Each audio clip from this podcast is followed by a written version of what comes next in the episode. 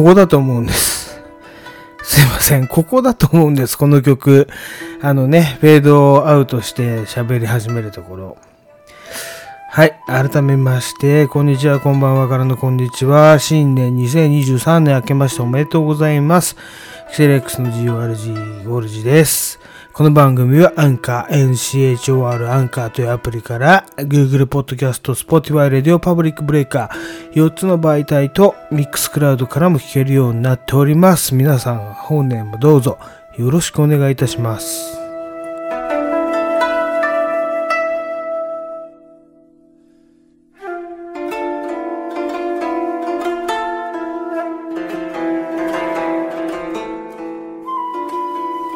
おごそかか。おごそかかよっていうね、ことがありますけれども、まあ皆さん年末年始いかがお過ごしだったでしょうか。私はですね、まず、えっ、ー、と、遡ること1 週間前ぐらいですか。12月ね、28日ぐらいからもう仕事終わりということで、ね、農会をしまして、まあ農会からひどかったですね。えー、まあ来ちゃって来ちゃって、で、えー、っと、12月30日にね、参加した忘年会ではもうパワー80%になってましたけれども、まあまあ元気ですね。80%だったら80%で挑んで、で、えー、っと、翌朝ですよ。やっぱ12月31日は、ね、家族でゲレンテに行くって言ってましたんで、朝4時に起きてね、洗濯を回して、そっから、まあ、5時起きで6時出発ぐらいですか。家族とね、共に あの、菅平高原の方に出発するわけなんですけれどもね、まあ、酔ってましたけどね、まあでもその時はそそんなにですね、はい、頑張って、おーし、行くぞつって、ね、第二の故郷、古巣ですよ、に向かったわけなんですけれどもね、まあそこで、結構疲れてたんですね。運転もまあまああるんだ。それで息子遊ばして、うん。で、ちょっと昼寝する時間が本当は欲しかったんだけど、まあなく、ね、なくですよ。なく、えー、年末年始の、まあ、来人、ペーパービューで見ながら酒を飲むとね。そして、その現地の人たちと、っていうか、まあね、もともと一緒にいたバイトの人もいたんで、まあそれも家族がいて、うちも家族でとか。結構なんて言うんですかね。あの、暖かい現場なんで、みんな家族同士でこうお会いしてね。で、ちょっとお父さん元気で飲むみたいな感じになるんですけれども、まあ私も元気をそこで100%振り絞りました。ね、もう元々ない元気を100%振り絞ったから、1月1日朝、もう完全にゼロっていうねゼロを見せてしまいましたね。起きれないっていうね。今までそんなことあんまないんですよ。起きれないっていうことはね。だけどね、ゼロを見せてしまって、まあちょっとすがすがしいぐらいのゼロを見せてしまったんですけれども、まあまあそっから、えー、蕎麦を食って、えー、東京に帰ろうかっていうところでね。で、まあ息子ももちろん遊ばしてですよ。ああ、もう大変だな、これは、と思って、もう途中でもう、眠くなるんだけど、やっぱ家族を背負ってるから、まあ、携帯の、もう本当ね、今ね、パーセンテージ言ってましたけど、もう完全に20%ぐらいまでしか充電されてないわけですよ。携帯で言ってもね。だけど、この20%でなんとか東京まで、もう志村けんのあのドリフのね、あの、コントと同じですよ。もう、目が2つ書いてあるみたいな感じで東京に帰ってきましたけれどもね。そんな状態で奥さん怖くねえのかなと思うんだけど、まあまあまあ慣れてるんですよね。私、こんな感じの運転すごく多いんですけども、プロなんで一回も事故ったことないです。っていうかね、そっちの方が結構しっかりしてるって場合もありますんでね。なんとなくですけれども、まあなんとなくで2023年行こうと思いますよ。はい。というところで、えー、っと、帰ってきて1月1日は、まあ、すき焼き会があるっていうんでね、家族でね、また酒飲んで、もう20%の中で、充電することもなくね、一回ぶっ倒れて、ちょっと充電したんですけど、ね、充電することなく、まあ、食って飲んで食って飲んでがお正月なんですけど、ひどいですよね。1月2日から本格的に倒れて、で、1月3日今日に至るんですけれども、いやー、やっぱり年末年始ね、満喫いたしました。今日は、えー、っと、152回目ですね。エクセルパーで152回目なんですけれども、えー、っと、雷神の話ですね。やっぱ格闘技雷神の話と、あとはですね、今年消える芸能人をズバリ私が当ててみましょうっていうね。え正解は1年後的なね、はい、企画をやりたいと思います。この2大、えー、柱で、えー、ちょっとね、短いと思うんですけれども、皆さん、あの、新、えー、新年じゃね、今新年とですけど、えっ、と、新年ね、うん、初出勤とかも嫌じゃないですか。そんな時ちょっと電車で聞いていただければな、なんて思います。ね、えっ、と、皆さんで共感を共有しましょう。ん今日、心を共有しましょうということでね。はい、よろしくお願いします。ということで、じゃあ、第1曲目、何がいいですかね？うんと、新年一発目の曲、ちょっと元気が出るようなね、ヒップホップを流したいと思います。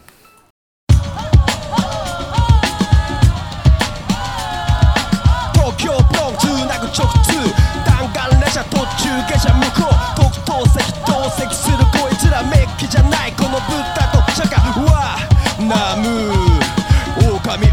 なされ。か。用意はいいかい。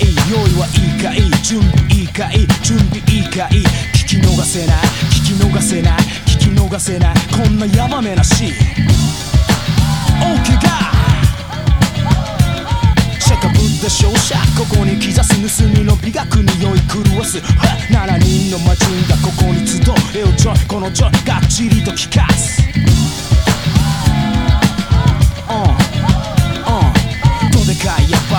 ばい東方の騎士極東の主俺プスめちゃ好きは KMC 詰めてギリしに来たクラッシャー。言葉のパズルの俺が王様闇風呂歌詞の表現者ブッダの旦那ペマドファカエルフィルター頭の中に持ったブッダ印の怪物様は飛び抜けたぶっとくってメイク賞味期限無限で超ディドンスリーよ知識統計アンドパンベイベー指摘才能に恵まれた俺は闇の火の火付けや高くそびえ立つ波の MC じゃとって叶わぬ場所のマイクマをヒーティングシステムだ。ののように熱く燃え続けるエボラ種血熱のごとくフェイク即仕留める腹すかした狼のように切り裂くのね入ったふぬけずらされたやつの背中に狼の焼き印を押すあがちホーム吹き飛ばすかき消すスプレーシュ百獣の王王峠ライオン響き渡らす大音パンチがスター持つ俺ピカイチエルフローかますぜ俺自由自在。自在自在自在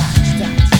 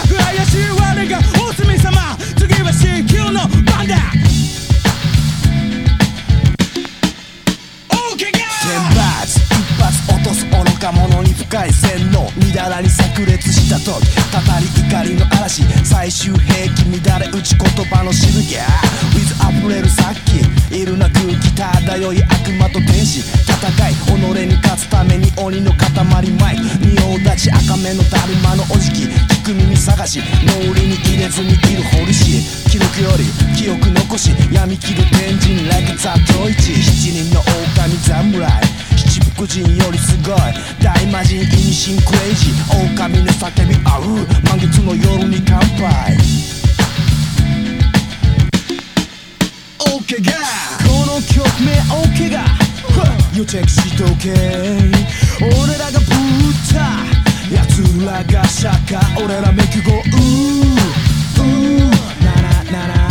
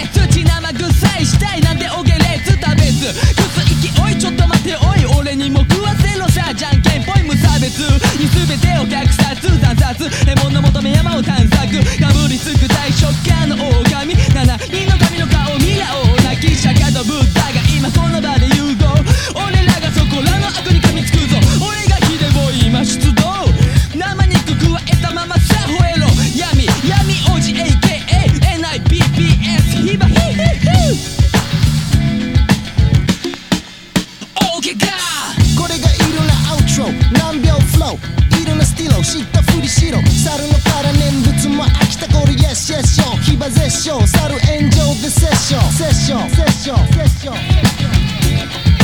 イルマティックブデスター。軍事スター。ぶった切る通りまスター。しらみつぶしにカードを抜き。根こそぎ MCs 寝首をかく。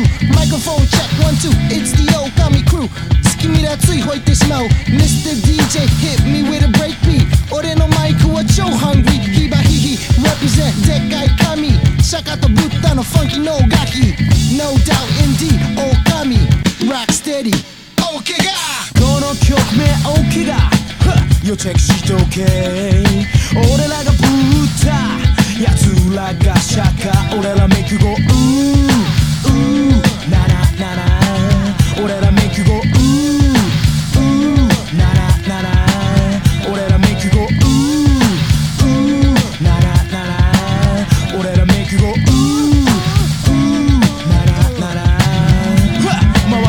せ飛ばせ天まで朝まで明日の成功我らの手の中お前の手の中掴み取れ。てけバッチリガッチリ。行こうぜ。俺らに続け。叫べ激しく野獣のごとくこの曲本の氷座の一角。まだまだ続く。狼さがコンティニューなきうーい。はははは Keep rocking the house yes yes yo いいぞ。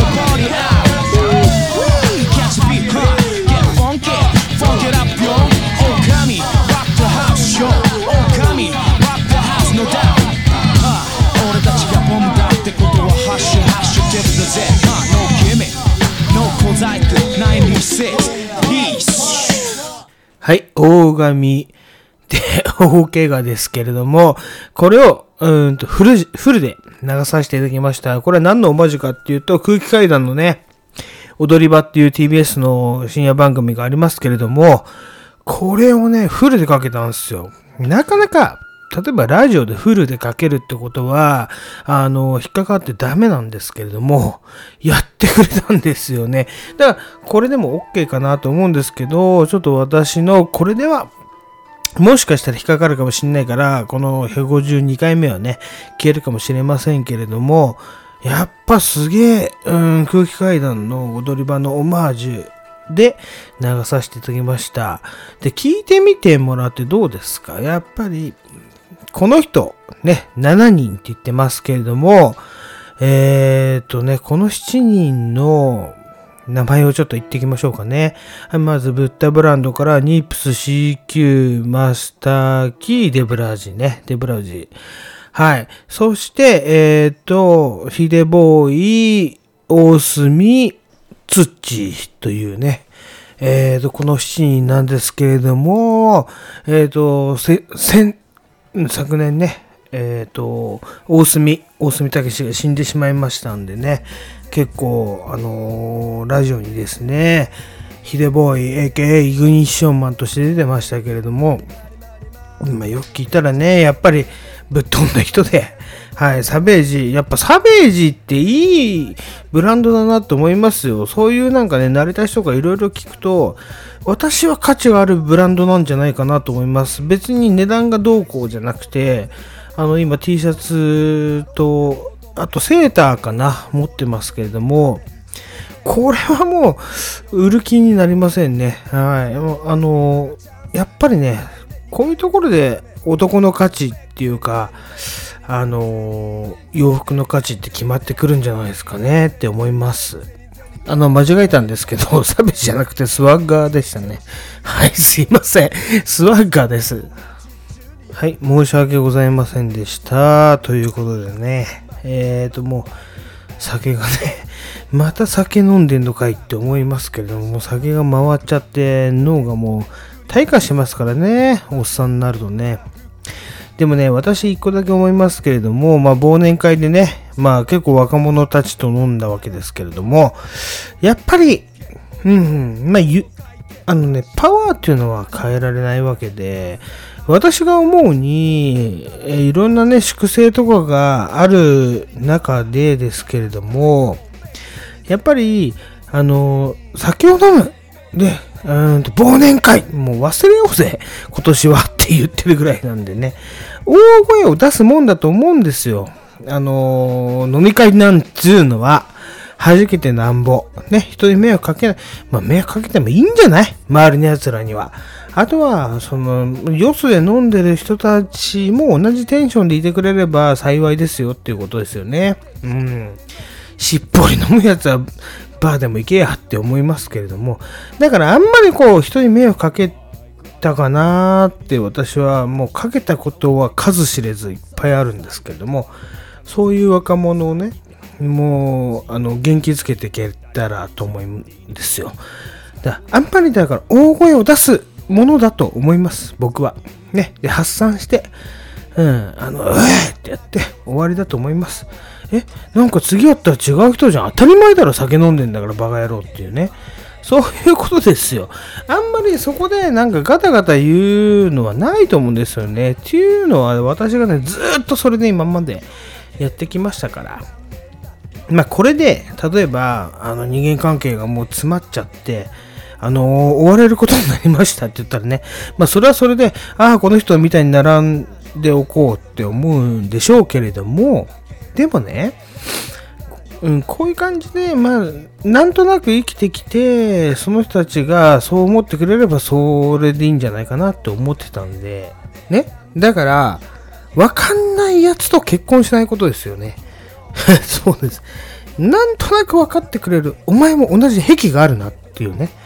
やつと結婚して、で、そういう別に仲間を集めてじゃなくて、別に知らない人がいてもいいですよ。でも自分のね、良さをちゃんとした時に、あの、分かってくれる人たちと一緒にいれば、何の心配もないと思うんですよね、私はね。まあ、酒は飲まれるものでございます。はい。ちょっとこれを区切りにして、一曲いきたいと思います。Have you ever met a girl that you tried to date, but a year to make love, she wanted you to wait? Let me tell you a story of my situation. I was talking to this girl from the US nation. The way that I met her was on tour at a concert. She had long hair and a short miniskirt. I just got on stage dripping, pouring with sweat. I was walking through the crowd, and guess who I met? I whispered in her ear, come to the picture booth so I can ask you some questions to see if you're 100 proof. I asked her her name, she said blah blah blah. She had nine, ten pants and a very big bra. I took a couple of flicks and she was enthused. I said, How do you like the show? She said I was very amused. I started throwing bass, she started throwing back mid range. But when I sprung the question, she acted kinda strange. Cause when I asked, Do you have a man? She tried to pretend. She said, No, I don't. I only have a friend. Come on. I'm not even going for it. This is what I'm going to sing. You, you got what I need. But you say he just a friend. And you say he just a friend.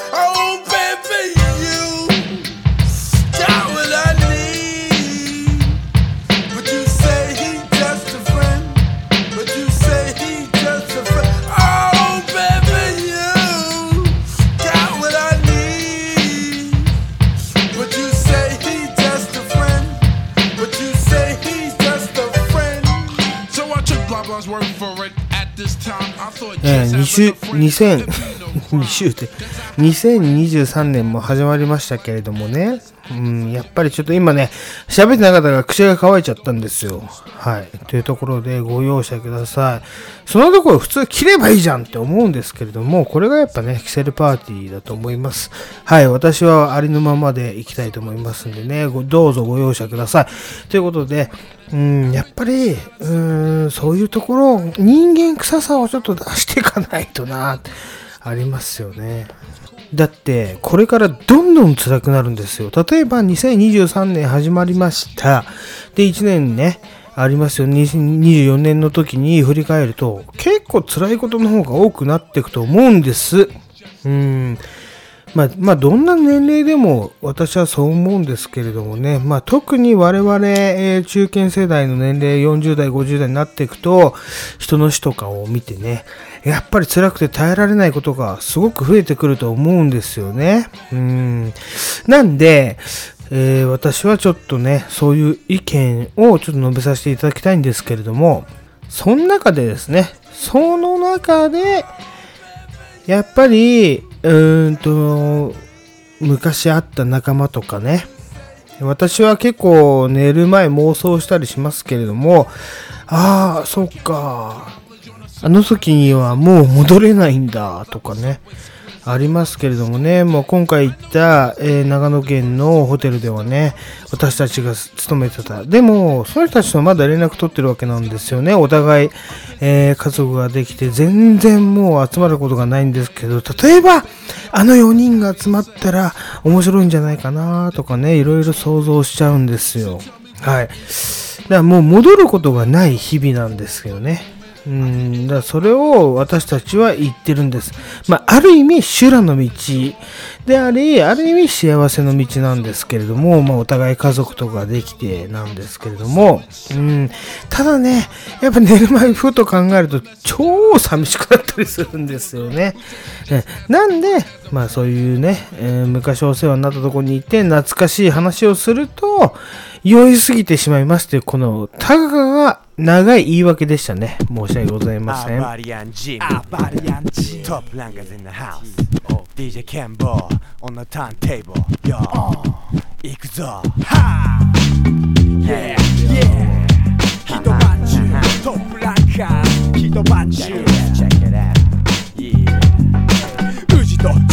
ジブライムヘッド。TOP のビートのカセット。ベースブリブリのカステにセット。響き渡らすこの日本列島 Hey みんなのでけ。ドープリズムもイズムも全部乗っけて。待ちに待った今日は週末。遊び場に向けてアクセル吹かす。大音量スピーカー限界。クソやばいビートかけて窓全開。シマウマが乗るよまあここはもう雷神の話にしましょう。ちょっと年末の格闘技はいえっ、ー、とね、湘南美容外科、これ、ま、怪しい美容外科ですけれども、まあ、えっ、ー、と、で、今回は、フジテレビでやんなかったんですね。反射系があったんでっていうね。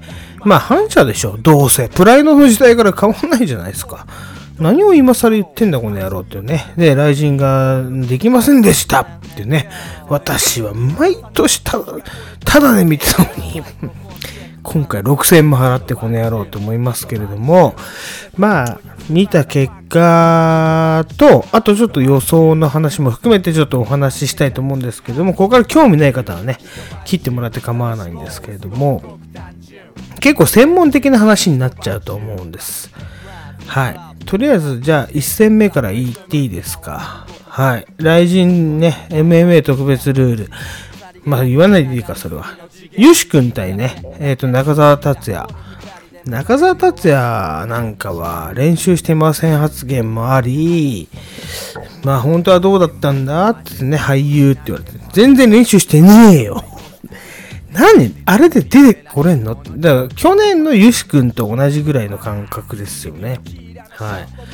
で、この有志は、あのー、前もちょっとお話ししましたけど、ファイターズフローっていうところね、上田中尾さんのところで練習してます。渡辺香奈ですよね。で、言ったらベラドールで言ったら、女子の渡辺香奈のところで練習してますんで、はい、もともとあの人たちを私は同じジムで知ってますっていうことでね、はい、まあまあ、もちろん練習して、まあ、いいグランドテクニック見せましたね。びっくりしましたけれどもね。っていうか、中澤達也がクソすぎ、出てくんだよって私は思います。俺でも倒せる。いや、それ、そういうこと言っちゃいけないですね。はい、ちょっと今カット。で、先年、前年も言いましたけど、有志選手に対して言いましたけど、中田達也はなんで出てきたん？っていうね。金か？うん。弱すぎる。っていうか、有志選手も、グラウンド、あんだけやって取れないっていうのはちょっと練習不足かなって私は思いますね。うん。やっぱ寝技はもっと練習するべきだと思います。はい、そして次ね。えー、っと、ブラックパンサー・ベイノワ対、えー、宇佐美ショーパトリックですけれども、まあ、KO、スタンドね、KO パンチですね。この辺私解説っていうかできないんですよ。やっぱ寝技師なんでね。はい。まあまあまあ、いいものがあったんじゃないですか。やっぱ、うん、見どころがあってすごい良かったと思います。はい、次ね。えーとね、中原選手ね、中原義之選手。これもね、もう、レジェンドですね。で、やっぱ私の予想では、鈴木千尋が勝つ。でも、鈴木千尋が、どういうことやるかって、結構、あの、グラウンドで寝せて、って思ったんだけど、なかなかパンチで勝ちましたね。最初めっちゃ押されてたんですけどね。はい。じゃあ次行きます。ジョニー・ケース対タイソンさんですね。うーん、まあ余裕でジョニー・ケースでしたけれども、この辺はちょっと俺どう予想したかちょっと忘れましたけれどもね、無責任なんでね、タイソンのパンチが光るんじゃねえかみたいなこと言ってましたけれども、申し訳ございませんでした。ということで、あとは元谷。勇気対、えー、っと、ホジェリオ・ボントリン。ねえ、これどうだったのかな。まあ、寝技に持ち込むと、みたいなこと言ってましたけれども、元谷さんやっぱ強いね。いや、立ち、いや、まあ、元谷さん立ちでやんのかなって、最近思いました。結構、僕はグラウンドで戦う選手かなと思ってたんですけれども、まあ、グロン、グラウンドでね、普通にあの練習すごいしてたんで、ええー、と思いました。えー、じゃあ、たばた、いや、で平本蓮対梅野源氏ミスター X。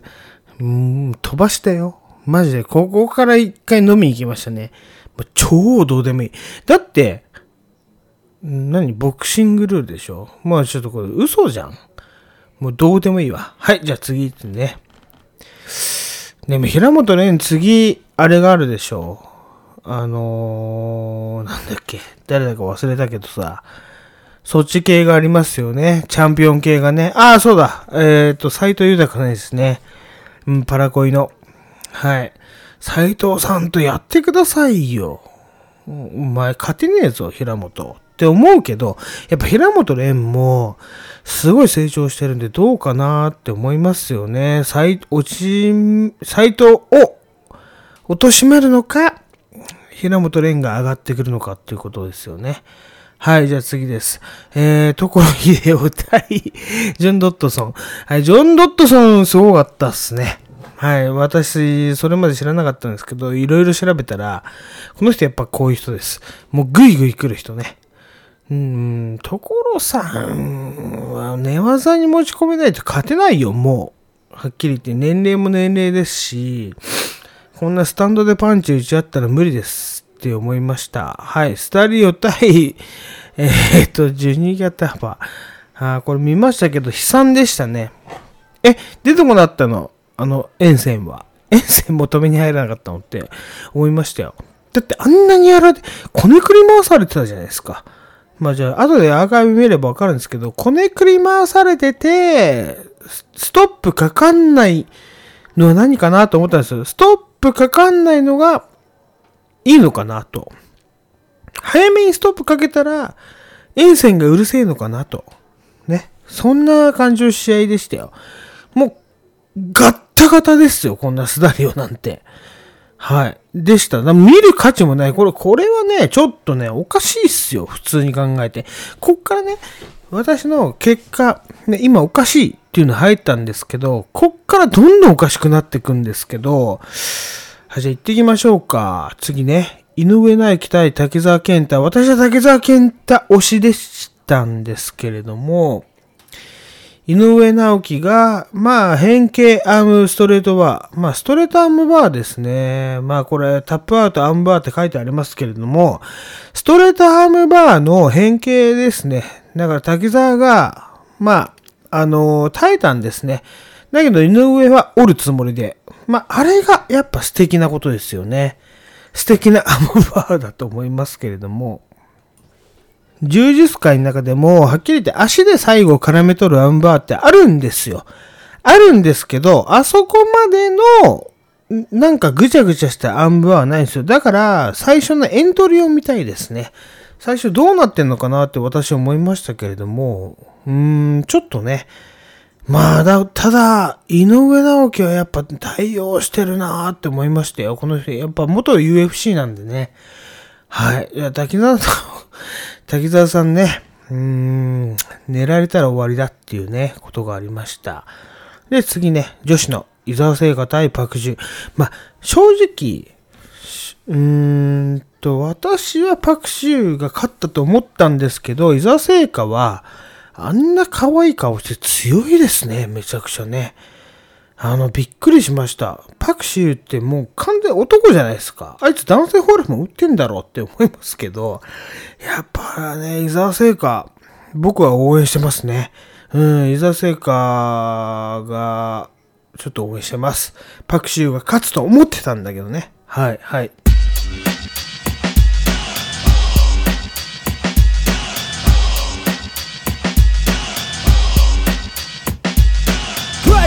いなもう日が暮れた週末遊んでくたびれたのに休む暇もなく明日はその日鬱陶しいのに待ち遠しそれは月曜日なんでマンデーだって発売日なんのマンデーそうですヤンマがスピリッツ。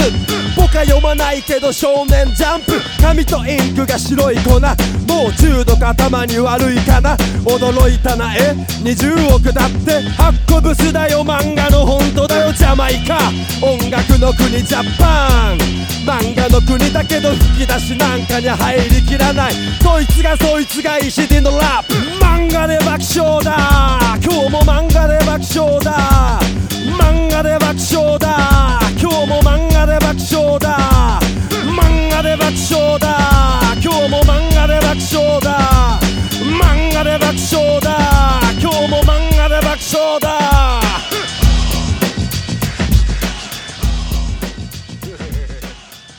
はい、えー、漫画で爆笑だ聞いてもらったところで後半行ってみたいと思います。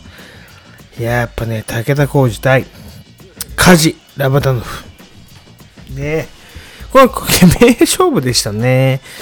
あのー、僕は武田にあげたかったけどな、やっぱり0対3で負けちゃいましたけれどもね。はい。じゃあ次ね。キム・スーチョル。もう結構痩せてる派対ね。ファン・アーシュレッタ。ああ、もうこのファン・アーシュレッタが、やっぱりすごいと思います、僕は。ねプレゼン能力があるってね、あと、あと、いろいろ書かれてましたけれども、負けちゃったんではございますけれども、また、皆さん見れるんじゃないですか。はい。こっからですけれども、扇久保対ね、堀口教授ですよ。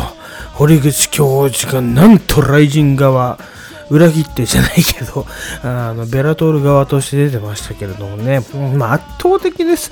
圧倒的なんだけど、このね、えー、小木ちゃん、荻久保さんはね、去年勝って、あの、プロポーズ成功させたっていうのもあるんですけれども、粘りましたね。粘ったけど、あそこまで殴られちゃダメっていうことがありました。やっぱもう圧勝でしたね。これはね。うん。で、問題のね、えっ、と、セミとファイナルなんですけれども、クレベル小池対パトリッシオ・ピットブル。ピットブル、弟の方ですね。なめんなよと。ね、あります。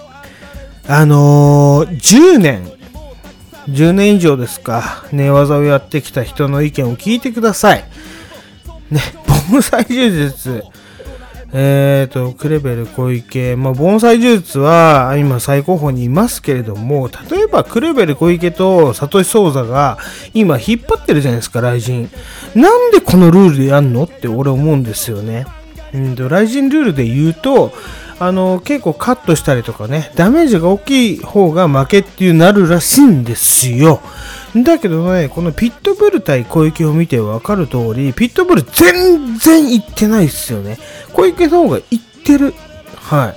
これが格闘技なんじゃない？じゃあ格闘技見て何がてめえら面白いんか思いますよ。本当にね、つまんなかったピットブルの試合。は？と思いましたよね。ベラトールでやってるピットブル兄弟ね、これは弟の方だけどさ、ん面白いんですよ。バチバチぶん殴って。ただ、まあ、ぶん殴りの圧が強いんですけれども、街なんだよね。ずーっと街で。でもそれで終わるんだよね。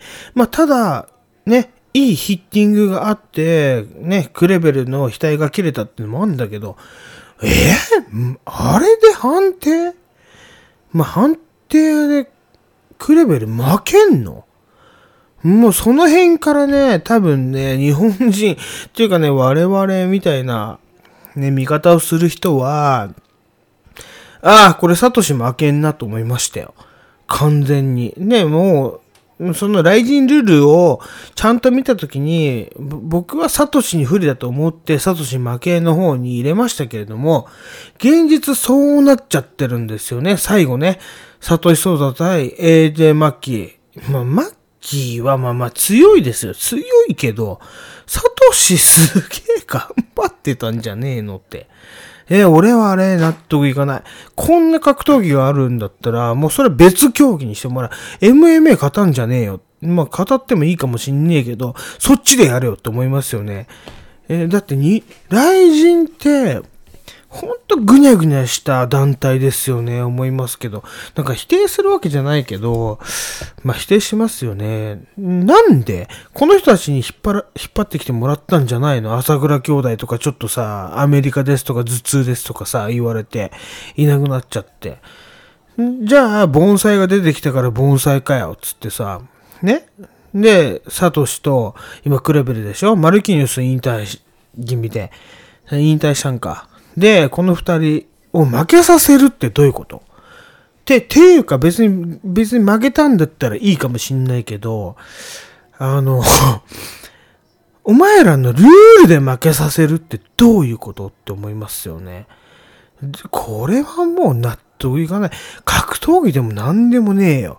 てめえらの金稼ぎだろ、この野郎って思いますよ。これはね、ベラトール対雷神って言いましたけれども、先ほどまでね、私のまあまあなこと言ってましたけど、全然違う。終わったな、雷神。もう放映しなくていいよ。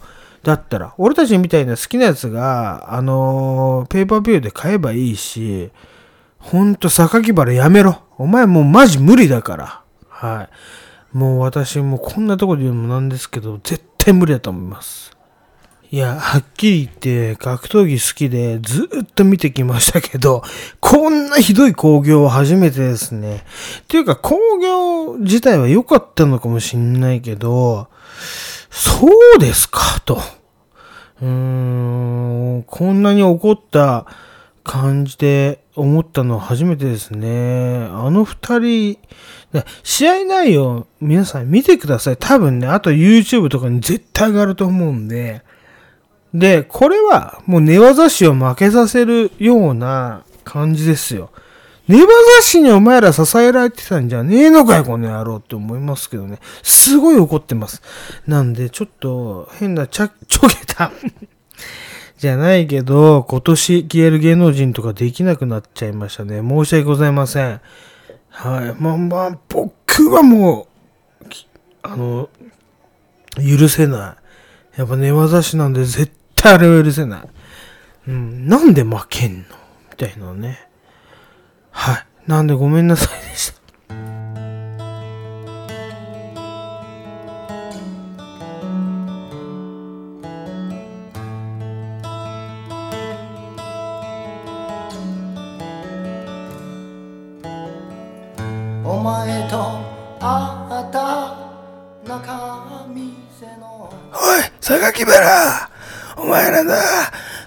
とサトシ勝たせねえんだったらな、もうそのルール撤廃しろ。ルールを変えてでもな、あいつらを勝たせてやれ。ライジンガールにな、チンコしごかれてもな、そういうこと死んでもやめんじゃねえぞ。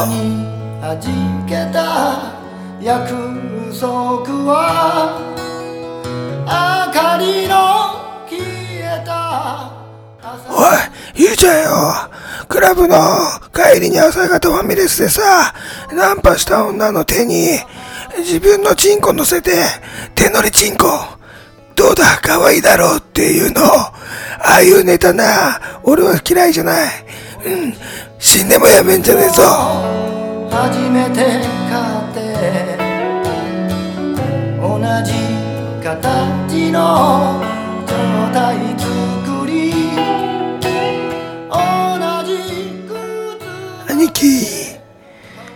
やっぱり、あの、香りのことが好きだからって、酒井若菜のポスターで、あの、しこるの、絶対やめんじゃねえぞ。いつか売れると信じてた客がおい、お前らよ、キセルパーティーの集まりだからっつってよ、奥さんに嘘ついてきて、んいろいろやりまくってよ、最後、洗濯物に入ったザージュルでバレんの、死んでもやめんじゃねえぞ。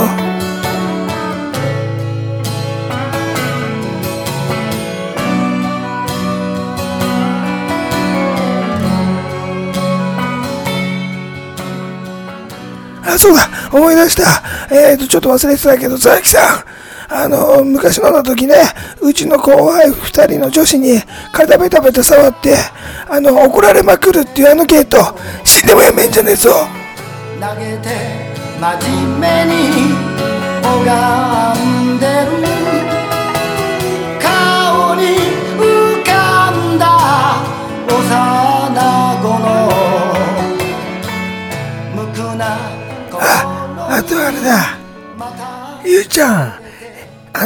に住んでる時ね、あの郵便が来るように、あの、やらしてくれる女が来るっていうね、郵便配達が、あの、セックス女を持ってくるっていう言葉、もう、俺は面白かった。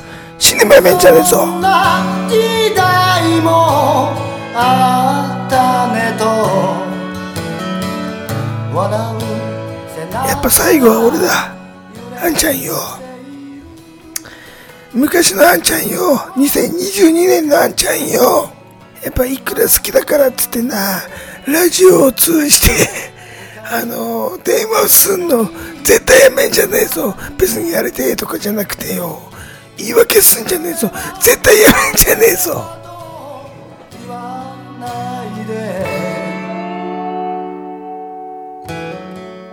他に道なき二人なのに。